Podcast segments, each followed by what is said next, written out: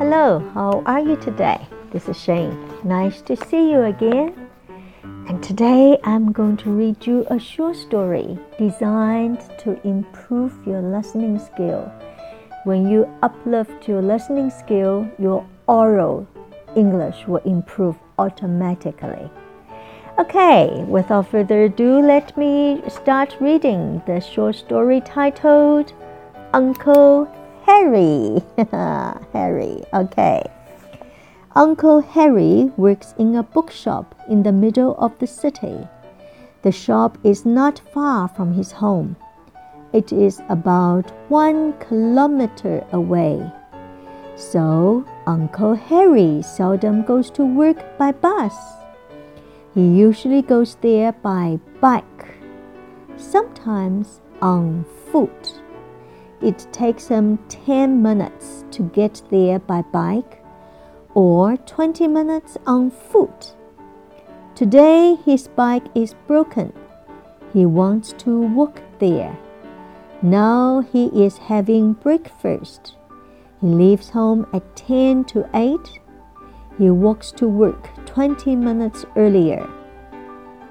His work starts at half past 8 and finishes at a quarter to 5 in the afternoon. So, this is a story about Uncle Harry.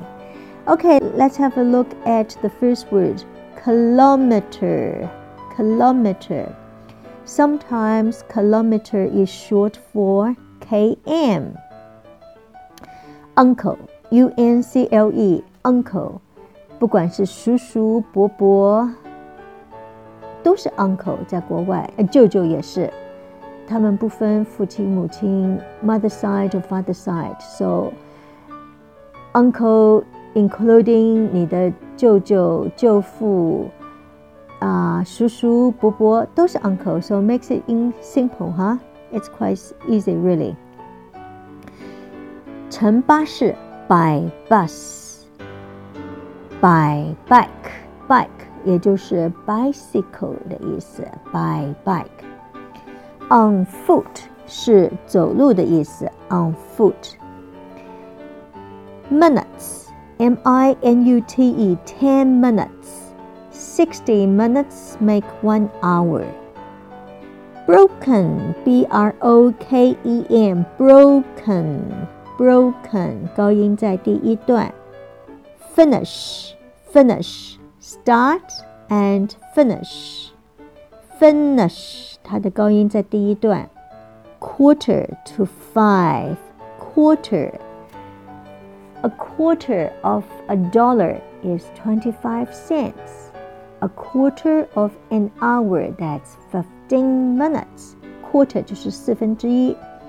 A quarter to five in the afternoon also means 4:45. Okay, I hope you like this simple story, and I do invite you to read along. And just remember, practice makes perfect. Hope to see you tomorrow. Ciao. 更多精彩内容，请大家关注我们的微信公众号，在微信上搜索“英语故事课堂”就可以啦。